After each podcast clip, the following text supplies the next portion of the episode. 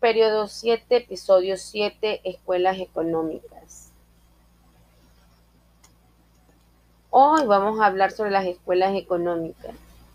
Empezaremos diciendo que una escuela económica no, no es un centro educativo, sino es una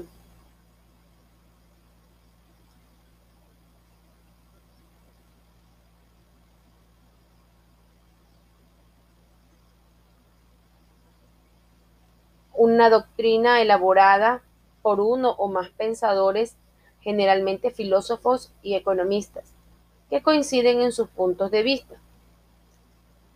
Estas han evolucionado y dentro de ellas han surgido corrientes que se adaptan a realidades particulares e históricas. El hombre, para satisfacer sus necesidades de alimento, vestido y refugio, extraen y transforman los recursos de la naturaleza, proceso al que básicamente se le conoce como economía. Pero no es así de sencillo. La economía exige relaciones, tanto con la naturaleza que se modifica como con las personas y grupos que intervienen en el proceso. Surgen así problemas como la propiedad sobre la tierra, herramientas, el trabajo y los derechos de los trabajadores el consumo e intercambio de lo que se produce, las ganancias, la necesidad o no de organizar y regular toda esa actividad. A lo largo de la historia han cambiado los modos en que esas relaciones se organizan, dando origen a diversas teorías de la economía que ya desde la antigüedad se perfilaban pero que fueron sistematizadas en el siglo XVIII, incidiendo en la organización política moderna de la que no se excluye a Latinoamérica. Cada una de estas teorías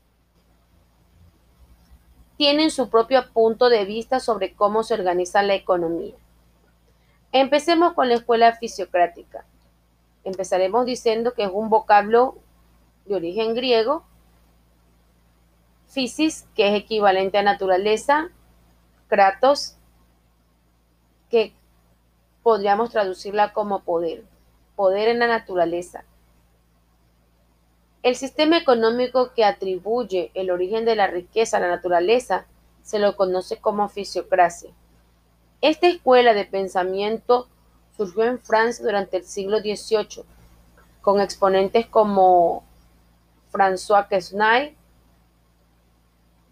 Samuel Dupont y Turgot, entre otros. De acuerdo a los fisiócratas, los sistemas económicos debían ser regidos por sus propias leyes naturales, sin intervención del Estado.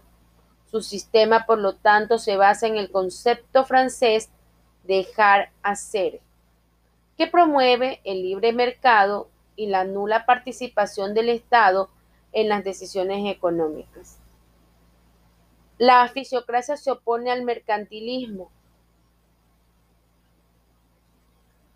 Impulsa un Estado activo que fijará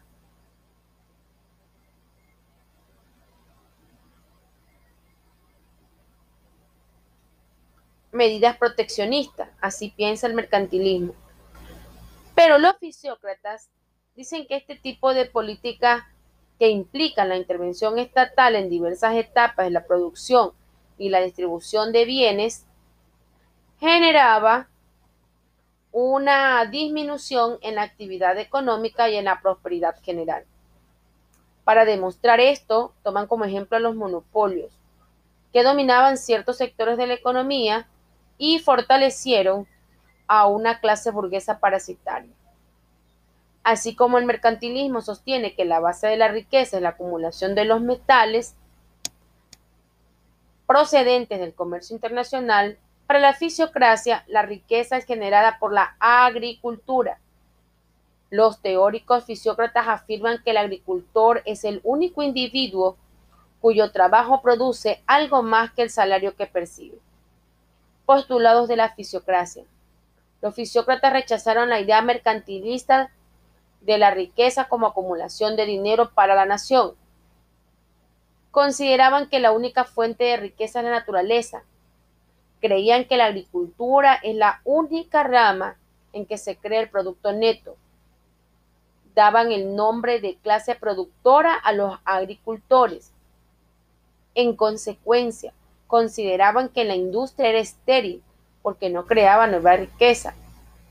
Defendían el dominio ilimitado de la propiedad privada, la libertad de competencia y de comercio exterior. Muchas gracias.